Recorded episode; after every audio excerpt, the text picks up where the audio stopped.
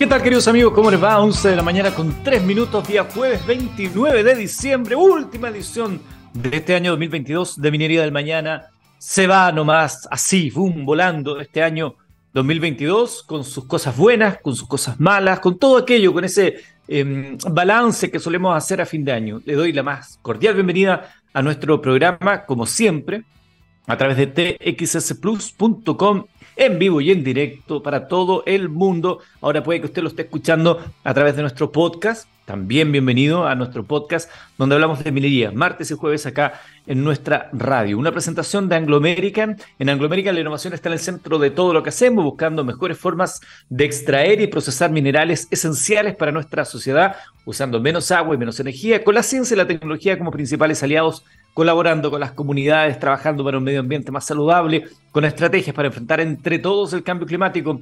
Así en Anglo American avanzamos con un propósito claro que es reimaginar la minería para mejorar la vida de las personas. Quiero agradecer personalmente a los amigos de Anglo American que nos permiten tener este encuentro con ustedes para hablar de minería, para hablar de ciencia, de tecnología, para hablar de una de las industrias más relevantes de nuestro país, de la cual se habla muy poco lamentablemente en los medios. Así que estamos felices de poder contar con ellos también para el año 2023.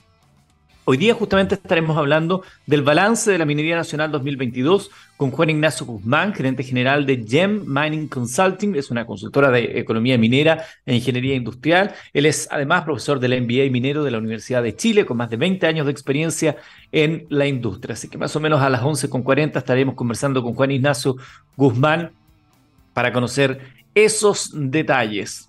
El mundo de la ciencia, que está muy vinculado, todos los avances científicos están vinculados con la minería chilena, el cobre es parte esencial de la transición energética, de muchos de los desarrollos tecnológicos que a usted le afectan en el día a día, está involucrado justamente el cobre, el cobre chileno. Y bueno, acá hemos hablado harto de inteligencia artificial y también hemos hablado de la inteligencia eh, natural, que es cada vez más, parece abundante en algunos sectores y, e inexistente en otros. Pero bueno, vamos a hablar de una inteligencia artificial. Hemos hablado de inteligencia artificial que tú le pones un texto y lo dibuja, eh, una inteligencia artificial que tú le pones un texto y te puede crear un cuento, una inteligencia artificial que ahora generan, ¿se acuerdan que hablábamos el otro día? Modelos en tres dimensiones.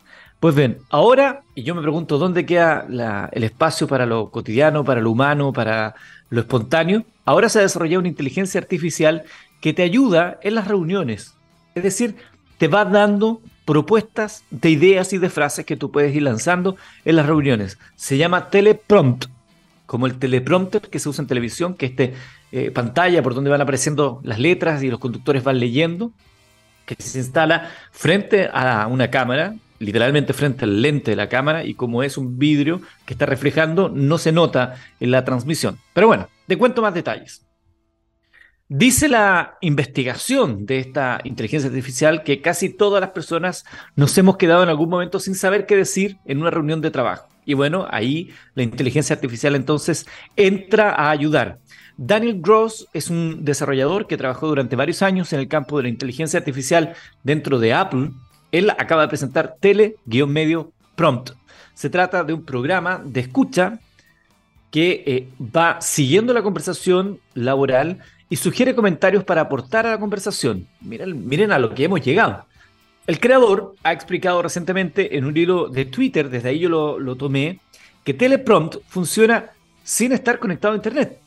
Comillas, todo sucede de forma privada en tu computador, es lo que dice Cross. En líneas generales, todo comienza con un sistema de reconocimiento de voz que capta lo que se dice. Después entra en juego em, en, un, en, una plataforma específica con incrustaciones de origen, ahí está metido Python, eh, eh, está este sistema que se llama Sentence Transformer, que va transformando justamente lo que se escucha con lo que a un texto, y este se encarga de encontrar frases relacionadas en una base de datos que tiene millones de citas categorizadas por autores, estilo y popularidad. Bueno, y así como se ha podido ver en un video demostrativo que Daniel Gross, arroba Daniel Gross con doble S, ha subido su cuenta de Twitter, usted lo podrá eh, encontrar y seguir. Y ahí podrá ver este video. Dice que si el programa de inteligencia artificial reconoce que alguien está pidiendo encontrar la solución a un problema, este sugerirá frases como la solución vendrá cuando las personas encargadas sean las responsables del problema. Que puede parecer súper básico, pero es el comienzo. A, veces la gente se decepciona un poco con las respuestas que puede dar una inteligencia artificial, pero piensen que esto es recién el comienzo. Y la capacidad y la velocidad que tienen las máquinas de aprender es demasiado rápida. Por lo tanto, el comienzo hoy, en un par de días, ya es bastante más avanzado. También el caso de conversaciones relacionadas a las ventas puede sugerir frases de personas destacadas del sector. Nunca se puede aprender a vender leyendo libros y viendo videos. Para aprender a vender hay que hacer más de 300 llamadas al día. Por ejemplo, fue una de las frases que entregó. En la demostración publicada por el desarrollador en Twitter que les decía yo, podemos observar algunas expresiones destinadas a hacer reflexionar a los participantes de la reunión. Comillas, la libertad es una liberación atrevida y la libertad es un estado de ánimo. Son frases que te va lanzando la... que pueden sonar muy así como hoy, frase eh, cliché, pero piensen que estamos hablando de una máquina que está escuchando una conversación entre humanos, que la está llevando texto y en base a eso está al mismo tiempo buscando en bases de datos oraciones que tengan sentido a lo que se está hablando. O sea, lo que hay ahí, el mecanismo, el método que hay detrás, es brutal es brutal. Bueno, no quedan dudas de que Teleprompt es un programa que se encuentra en fase experimental y todavía tiene un largo camino por recorrer. Sin embargo, su existencia es otro ejemplo del incansable avance de la inteligencia artificial por estos tiempos, que ya no está limitada a compañías de cierto nivel, ni solamente a emprendimientos de base científica y tecnológica, sino que están instaladas en el día a día. De hecho, los interesados en explorar a fondo este programa y por qué no inspirarse, ¿no? Para mejorarlo, crear versiones alternativas, pueden hacerlo desde el perfil del desarrollador en el sitio HitHub. No sé si lo conocen. Hit, Hituv.com. Ahí luego entran a Daniel Gross y saben que van a encontrar ahí las carpetas donde usted puede ayudar a eh, potenciar esta investigación si no conocía Git, githituf.com, se los recomiendo si usted es del mundo de los desarrollos y le gusta estar metido como en el back office de las aplicaciones. 11 de la mañana con 10 minutos, vamos a hablar de estos dispositivos, los móviles, los celulares.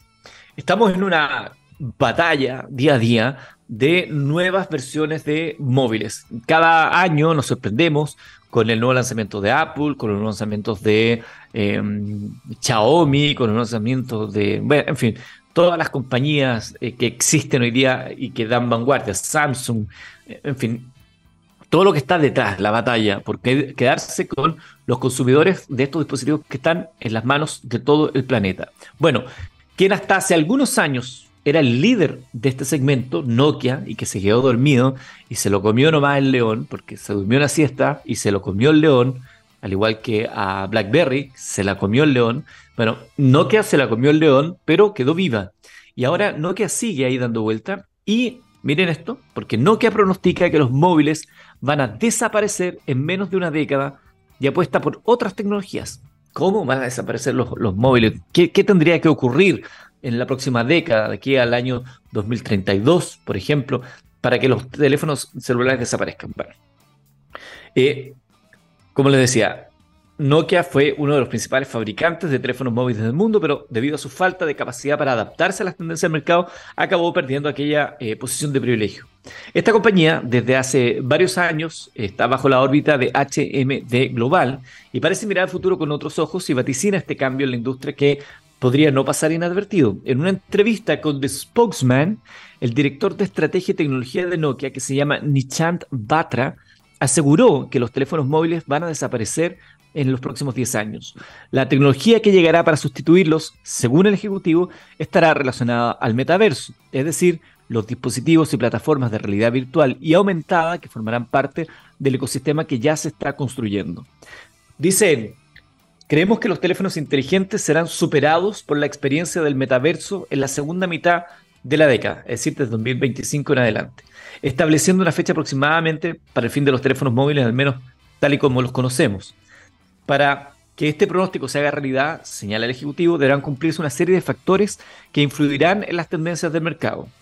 Para Batra, la adopción generalizada de esta tecnología por parte de las empresas y consumidores va a ser fundamental para dejar atrás los teléfonos móviles. Asimismo, el precio y el avance tecnológico va a jugar un papel protagónico. También dependerá de la disponibilidad de dispositivos de realidad virtual y realidad aumentada ergonómicos y asequibles conectados en forma inalámbrica. Nokia no ha brindado en la entrevista demasiados detalles sobre sus esfuerzos para materializar su visión de futuro. Otras compañías, sin embargo, están haciendo una fuerte apuesta por el metaverso, aunque el concepto de momento presenta una enorme cantidad de desafíos. Meta, por ejemplo, Facebook antiguamente, que hoy, se llama Meta, justamente por su meta de convertirse en la verdadera matriz del metaverso, ha descubierto que esta experiencia inmersiva necesita de tecnología que todavía no existe y se está gastando, la verdad, o invirtiendo un gran dineral en crearla. Apple, por su parte, dicen, estaría preparando unas gafas de realidad mixta de alta gama para empezar a tener presencia en este mercado. Y otros fabricantes como Xiaomi y Oppo ya han lanzado sus dispositivos de visualización y están en carrera por mejorar la tecnología existente. Ahora, ¿va a acertar Nokia en su pronóstico? Bueno, esto lo vamos a saber con el tiempo, pero la verdad es que el metaverso, que es un concepto que es muy interesante. El mundo de la minería lo hemos hablado en varias oportunidades, los gemelos digitales y los mundos virtuales, con estos cascos de realidad virtual, son una realidad para un objetivo específico, ¿no? Un objetivo laboral. Pero aquí lo que se busca es que el metaverso, es decir, todo este universo virtual al cual ingresamos a través de un sistema, como los videojuegos, sea de uso cotidiano. Entonces uno dice, ¿cómo podría andar con esas gafas gigantes en el uso cotidiano? No se puede. Bueno, ahí entran estas gafas mixtas de realidad virtual y realidad aumentada, es decir, realidad aumentada entendiendo aquella información que se ofrece por sobre la realidad que tú ves. Como que si en estos lentes yo me pusiera y miro este micrófono que tengo acá y me parece que a un costado alguna información vinculada con el micrófono, la marca o donde lo venden o donde lo compran de acuerdo a lo que yo esté requiriendo en ese instante. O en las calles indicándome las distancias, el próximo restaurante, cuál sería el camino más corto para llegar a casa. Es decir, la pantalla conectada con tu propia experiencia cotidiana. Yo personalmente he tenido la oportunidad de eh, usar eh, Oculus, que es un sistema de realidad virtual que se utiliza para videojuegos y otras experiencias más bien de uso eh, recreacional, aunque también se utiliza con fines educativos, pero principalmente recreacional. Y todavía hay un, hay un tema con la sensación de estar mucho rato ahí adentro. ¿no? Cuando uno se mete, realmente la sensación de inversión es real y, tus sentidos se compran entera la, sensación. O sea, te hace sentir que estás en el lugar. Si no es porque tiene un sistema de protección que se llama guardián, estarías chocando con las paredes. Eh, es muy real. Pero la verdad que después de media hora, la sensación en la cabeza es bien incómoda. Empieza a doler la cabeza, molesta, los cascos todavía son muy pesados. Hay una serie de cosas que todavía se tienen que eh, que se tienen, tienen que avanzar para que poder avanzar en este mundo. 11 con 16, les cuento otra cosa. Aviones supersónicos, epa, vuelos a alta velocidad. Eh, probablemente la, la, mayor imagen que tengamos de un vuelo supersónico tiene que ver con el recuerdo que tendrán algunos del mítico avión francés llamado Concorde, que era una belleza de avión precioso, lindo en su diseño, etcétera, etcétera, que comenzó a realizar servicios supersónicos para pasajeros al año 1936 y que se terminó de jubilar el año 2003 a causa de los costos muy elevados y la sombra que dejó un accidente protagonizado por una de sus unidades tres años antes, ¿no? el año 2000.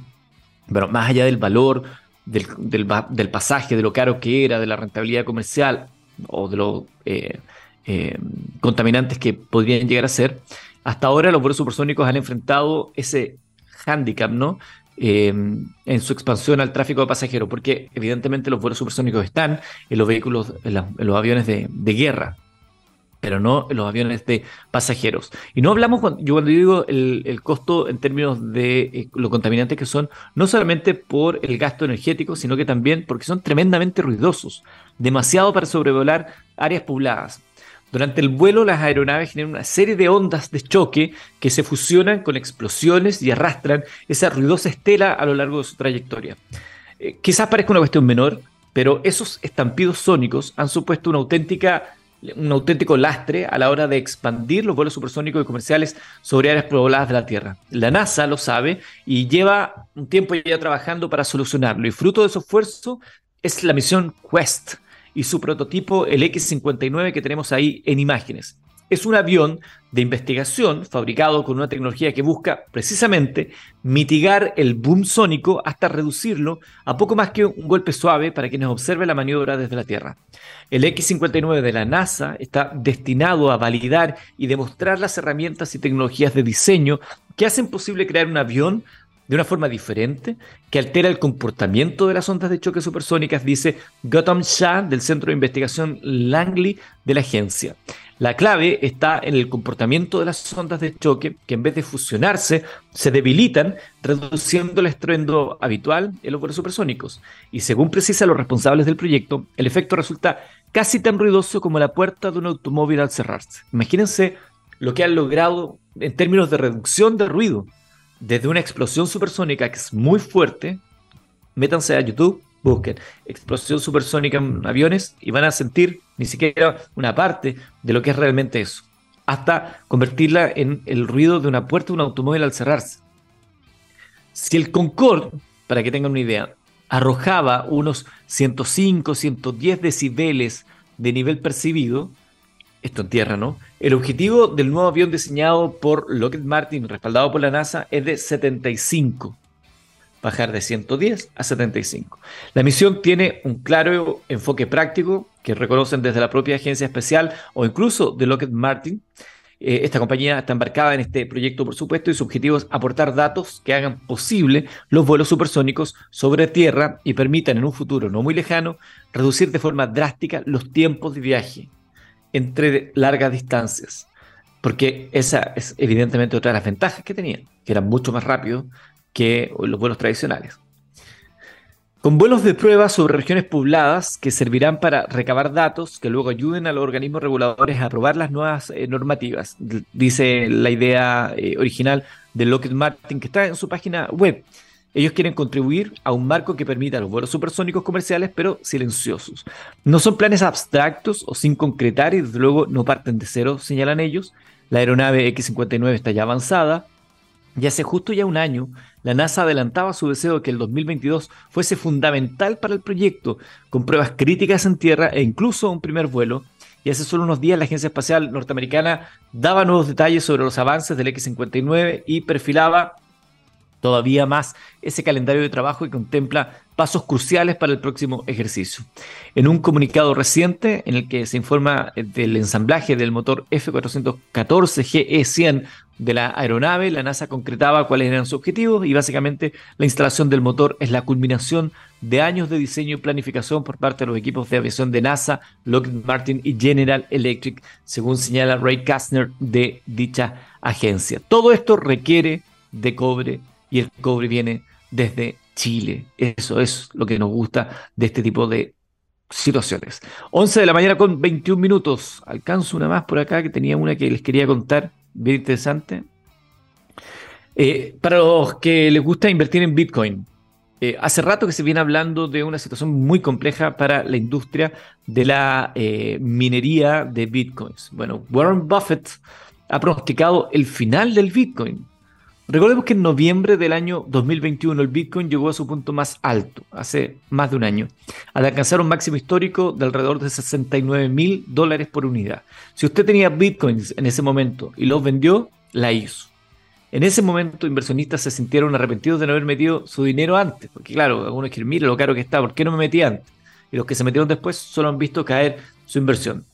Sin embargo, el 10 de noviembre del 2022, el Bitcoin se ha desplomado de una manera catastrófica. Hoy vale 75% menos. Es vale, vale decir que vale 16.600 dólares. Es decir, usted invirtió 70.000 dólares por unidad, por esos 70.000 dólares, un año después le dan apenas 16.000. Existe una persona que pronosticó que las criptomonedas tendrían un terrible final y se trata del inversor y empresario norteamericano Warren Buffett, y lo ha hecho en cada oportunidad que habla. Y recientemente le dijo a CNBC, si fueras dueño de todo el Bitcoin del mundo y me lo ofrecieras por 25 dólares, no lo aceptaría. Eso lo dijo a principio de año. En aquel momento el empresario, a principio de año, ojo, estaba en noviembre con el pic ahí reciente. No había pasado ni 5 o 6 meses cuando lo dijo. En aquel momento el empresario sostuvo que no le gusta el Bitcoin debido a que considera que es un activo improductivo. No se reproducen, no pueden enviarte un cheque por correo, no pueden hacer nada y lo que esperas es que venga alguien más y te pague más dinero por ello más adelante. Pero entonces esa persona es la que tiene el problema. Asimismo mencionó que no tienen un valor, pues no generan nada. Si compramos varias criptodivisas, no se van a multiplicar. No va a venir un montón de conejos sentados frente a nosotros. El magnate, que sabe de esto, Warren Buffett, dijo que ninguna criptomoneda podría considerarse dinero. No es un medio duradero de intercambio, no es una reserva de valor. Y el inversionista aseguró además que su éxito se ha basado en meter su dinero en las acciones que entiende, pero los criptoactivos simplemente no los comprende. 11 con 24, vamos a ir a la música. ¿Qué tenemos el día de hoy en el menú musical? Miren, es una, petición con, con historia. Porque un 26 de diciembre, un 29 de diciembre, perdón, como hoy, pero del año 1946 nace Marianne Faithfull en Londres, Reino Unido, cantante de rock y actriz británica. Ella alcanzó popularidad en la década de 60 con el lanzamiento de su sencillo A Tears Go By y se convirtió en una de las artistas principales durante la invasión británica en los Estados Unidos. Faithful figura en la lista de las 100 mejores mujeres del rock and roll de VH1 y recibió el premio World Lifetime Achievement, Achievement Award en los premios femeninos 2009 y también fue galardonada con el Commander de la Orden de las Artes y las Letras. Desde el 66 hasta el 70 tuvo una razón romántica muy publicitada, ni más ni menos con Mick Jagger. Qué increíble ¿eh? sobrevivir a eso, a Mick Jagger digo. Bueno, de ella vamos a escuchar Why Ya Do It, que es la primera invitación musical de este que es el último capítulo del año de Minería del Mañana. 11 de la mañana con 28 minutos, 11 con 28 minutos, estamos a través de txsplus.com haciendo minería del mañana, estamos en vivo como lo hacemos martes y jueves, acompañándote, buscando em, compartir contigo lo que nosotros sentimos, queremos y amamos de este mundo que es el mundo de la minería, la minería del mañana. Por eso nuestro programa se llama así y estamos contentos de poderte acompañar como lo hemos hecho en los últimos dos años. Bueno, te quiero contar que em, no solamente de em, tecnología vive el hombre, sino que también hay una serie de situaciones que están ocurriendo en la industria minera nacional y que las quiero compartir contigo el día de hoy. Recuerden que a las 11.40 estaremos hablando de un resumen, un balance de lo que ha sido la minería de este año, en la voz de Juan Ignacio Guzmán, gerente general de Gem Mining Consulting, consultora de economía minera e ingeniería industrial, profesor del MBA minero de la Universidad de Chile, un hombre con más de 20 años de experiencia en la industria.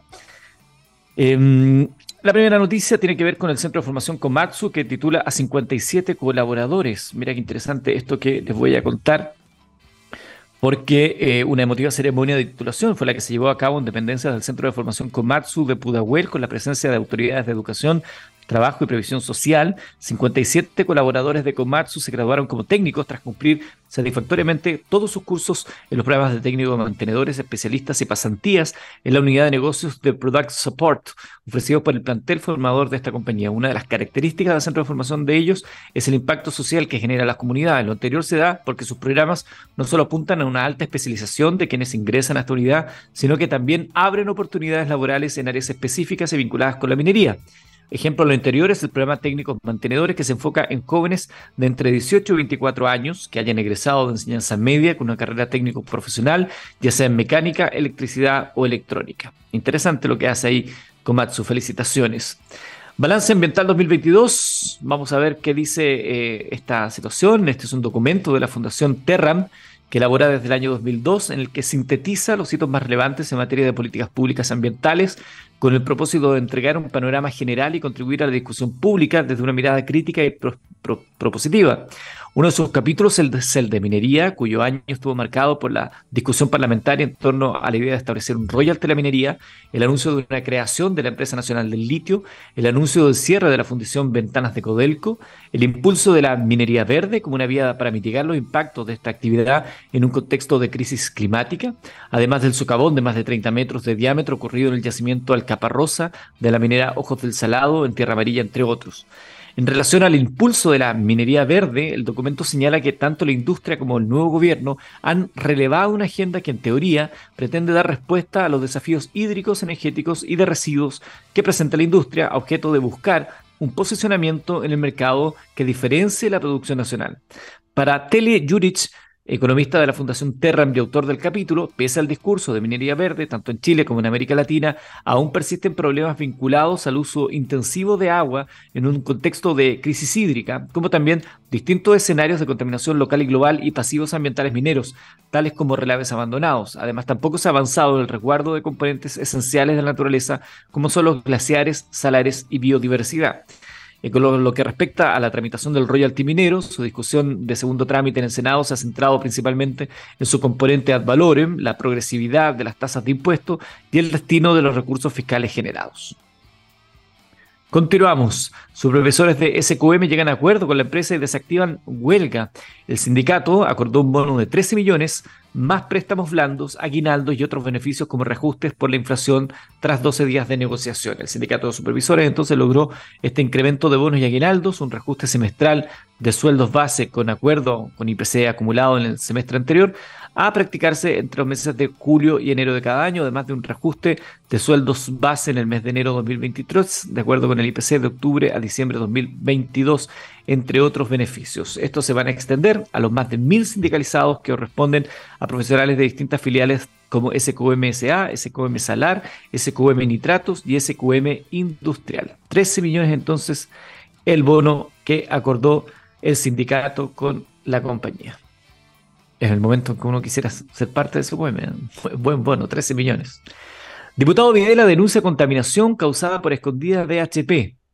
El diputado Sebastián Videla, independiente con apoyo del Partido Liberal, denunció una inminente contaminación por parte de la minera escondida de BHP, tras las denuncias ciudadanas que recibió el parlamentario por Antofagasta, se dirigió a la zona de Cerro Jarón, ubicado 10 kilómetros al sur de Caleta Coloso, para grabar la situación ambiental. Videra afirmó que hay una grave afectación medio ambiente a las napas subterráneas y que durante un tiempo se ha podido evidenciar que la empresa no ha cumplido. Esto lo pueden ver en su, eh, en su Twitter, que es arroba ciudadano Videla, donde sube también un video.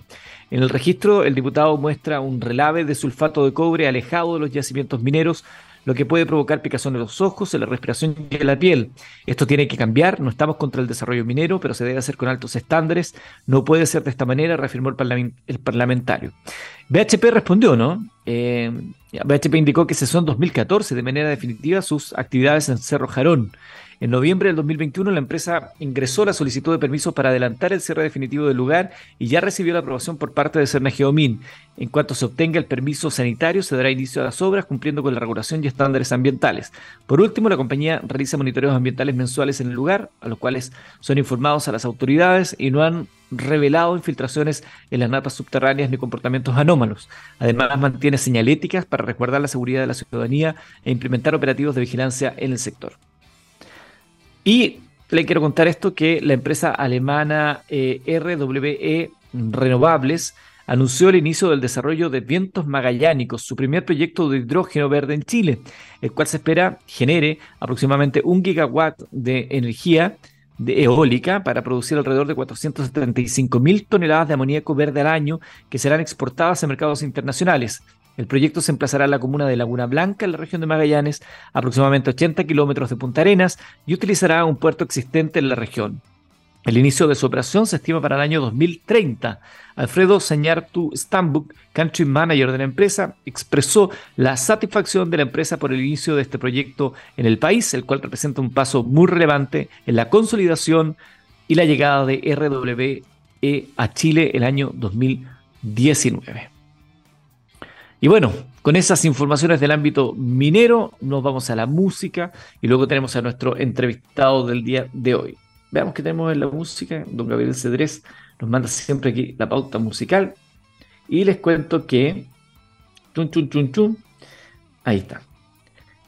Tenemos a Gooden Ships con Lazy Bones.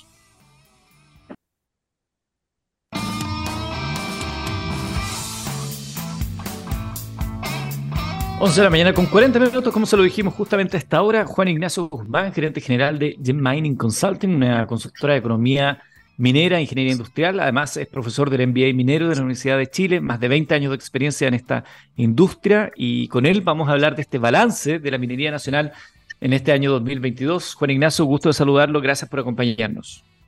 Encantado de saludarte, Eduardo. Contémosle a la gente eh, cuál es el ámbito de acción de, ¿cómo es? Gem Mining, Gem Mining. Sí, mira, Gem es una empresa que ya lleva 15 años en el mercado, trabaja en Chile y en el extranjero, eh, asesorando a industrias, gobiernos y básicamente empresas ligadas a la industria minera en mejorar su negocio ¿ya? Eh, y fundamentalmente mirar hacia el futuro, es decir, tratar de incorporar nuevas tecnologías, herramientas eh, de cara al futuro. Y antes de entrar como al balance de la minería en general, ¿cómo ha sido el año para ustedes en GEM? Bueno, yo, yo creo que ha sido igual que el balance general de la industria. Nosotros nos movemos con la industria, como es más o menos evidente. Eh, y este ha sido un buen año, eh, marcado por un primer semestre extraordinariamente bueno, eh, como lo fue para la industria del cobre y del litio, y un segundo semestre más lento, como también lo fue para la industria del cobre. El litio ha tenido un año histórico, el mejor de la historia, pero el cobre tuvo primer, una primera mitad del año muy buena, con aportes al Estado históricos también en términos de royalty, de pago de impuestos, eh, pero el segundo semestre el precio del cobre se cayó eh, y a consecuencia de eso obviamente se redujo eh, el nivel de actividad y aporte al Estado. Recordarán ustedes, estimados auditores, que en algún momento a principios de año ya muchos se aventuraban con un nuevo ciclo virtuoso del cobre, como que se, se especulaba con, con algo así. Sí, yo creo que eso se va a dar en el mediano y largo plazo. Hoy día, básicamente, el cobre y el litio, que son las dos principales exportaciones mineras del país, eh, tienen muy buenos fundamentos a futuro porque básicamente son metales que se requieren para combatir el cambio climático. ¿ya? La revolución del auto eléctrico, por ejemplo, eh, para reducir las emisiones de carbono, eh, requiere mucho cobre y mucho litio. Eh, y a consecuencia de eso, las demandas de ambos commodities a nivel internacional están creciendo mucho. Entonces, eh, la oferta, por otro lado, no es fácil de hacerla crecer a ese ritmo, por lo tanto, esperamos que en los próximos años hayan buenos precios. Bueno, comentábamos días atrás justamente cómo había aumentado en Chile, ¿no? El parque automotriz de vehículos eléctricos y híbridos y esto da cuenta efectivamente de aquello. Cada vez hay más. ¿Falta todavía? Sí, pero a nosotros nos conviene como país. Hablemos de uno de los temas de la industria que, ha marcado la pauta este año, que es la propuesta de royalty. Una propuesta que se discutió, que se escuchó otras voces, hubo cambios entre medio, pero ahí está la discusión todavía. ¿Cómo ven ustedes esta propuesta de royalty, la que se está discutiendo ahora, y si podría afectar o no los niveles de inversión o de eh, vitalidad que pueda tener la industria minera en Chile? Mira, a ver, como contexto, esta es una segunda temporada de la discusión del royalty. La primera temporada fue el año pasado y parece que vamos a la tercera temporada el próximo año. Eh, el proyecto de royalty actual es malo, ¿ya? Es malo para el país y es malo para la minería. ¿Por qué es malo? Fundamentalmente porque si bien recauda más impuestos en los primeros 10 años de aplicación, ¿ya? el impacto que tiene sobre la inversión y, y la producción futura hace que del año 11 en adelante el Estado ya no recaude más que lo que podría recaudar si se quedara sin ese royalty, con, el royalty que actualmente se le cobra a las, empresas mineras, que es el impuesto específico a la minería. Ahora, el proyecto es malo no solo porque recauda durante un periodo de tiempo corto, sino que más importantemente porque tiene impacto en la inversión y en la producción. Y eso hace que de acuerdo a un estudio que hicimos en GEM junto con la Universidad de Chile y la Universidad Católica este año, eh, el impacto esperado sobre el PIB de Chile es de que este caiga dos puntos solamente por la aplicación del nuevo royalty. ¿ya? Entonces, eh, es malo para el encadenamiento productivo, ¿ya? para las empresas proveedoras, para las regiones donde hay minería, y es malo para el empleo. Esta es una industria que esperamos en los próximos 20 años, disculpa, eh, emplee 400.000 personas en total. Eh, y la aplicación de este royalty podría poner en riesgo aproximadamente 80.000 de esas 400.000 personas. Y este royalty de la temporada 2, es que es malo este esta propuesta, ¿cómo, ¿cómo lo podrían comparar? Es mejor que la temporada Eso, eso, porque el, de la temporada 1 sí que... era realmente mala, ¿ya? Y yo hubiera esperado que nadie hubiera financiado la temporada 2, pero, pero la situación, digamos, en la que vivimos en este país eh, hizo que la temporada 2 fuera inevitable, ¿ya? Ahora, yo creo que el, proyecto Royalty no se resolvió este año como era el objetivo del gobierno, digamos, así como la reforma tributaria. Tenemos que entender que este proyecto Royalty se enmarca dentro de una reforma tributaria. Lamentablemente para el próximo año, yo creo que las señales económicas que está viendo el país en términos de inflación, eh, empleo, caída del ingreso real de las personas, ¿ya? hace que eventualmente pensar en un proyecto de mayor recaudación tributaria el próximo año en todas las industrias, no solo la minería, sea contraproducente. ¿ya? Por lo tanto, yo creo que la temporada 3 probablemente sea la final y no me queda claro que tengamos resultados, digamos, concretos de un nuevo royalty o incluso de otras propuestas que incluye la reforma tributaria. Es interesante esta discusión porque eh, en algún momento se habló, y la industria minera lo puso sobre la mesa, que estaban abiertos a una mayor contribución eh, para las arcas fiscales. Y sabemos que eh, el gobierno ha manifestado una serie de, de ideas que necesitan recursos para poderse financiar.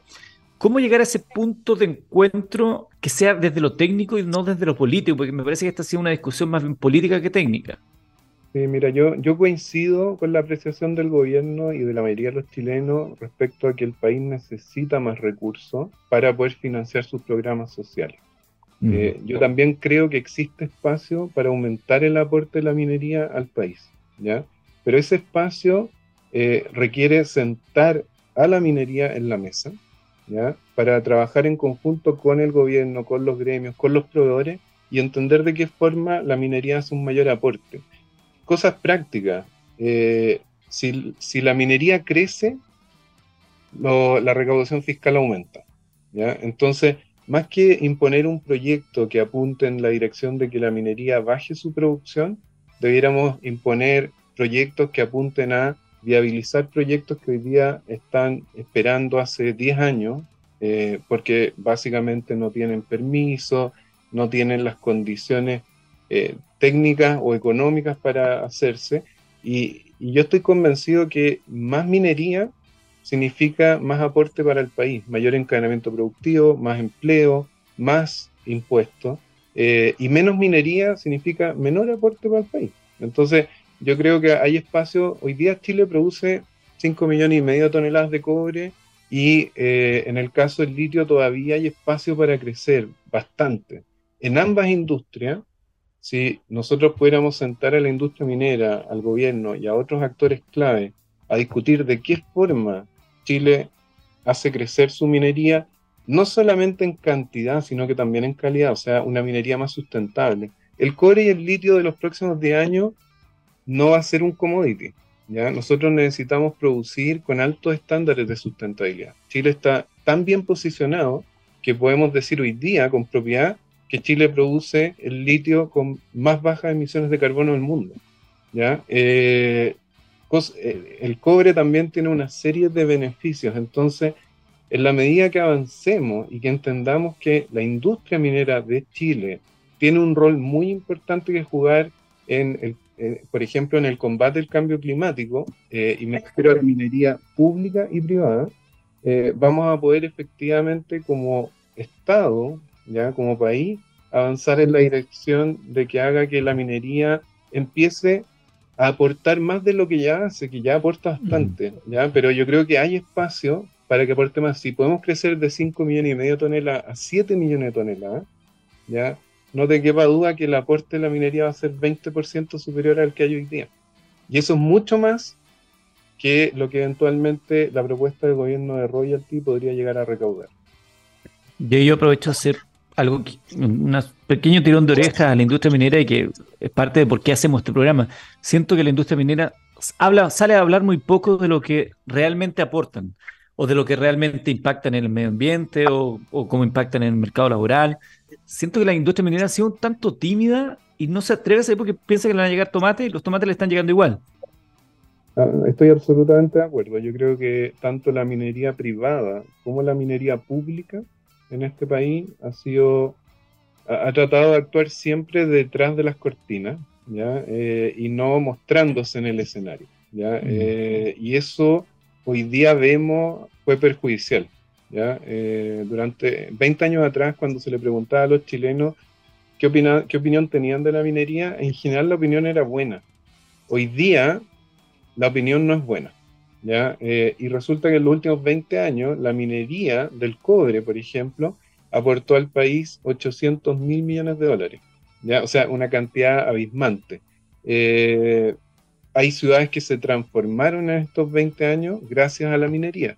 La minería tiene problemas también y, obviamente esos problemas a futuro hay que enfrentarlos con fuerza. Pero, pero yo creo que sumando y restando la minería hace un aporte muy significativo al país hasta el punto de hoy.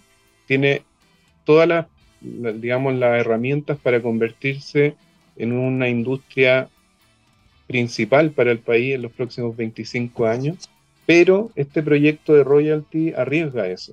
Eventualmente deja a la minería menos competitiva y, la, y la tira, digamos, a un segundo lugar en lugar de potenciarlo. Yo creo que si queremos que esta industria aporte más, lo que tenemos que hacer es potenciarlo.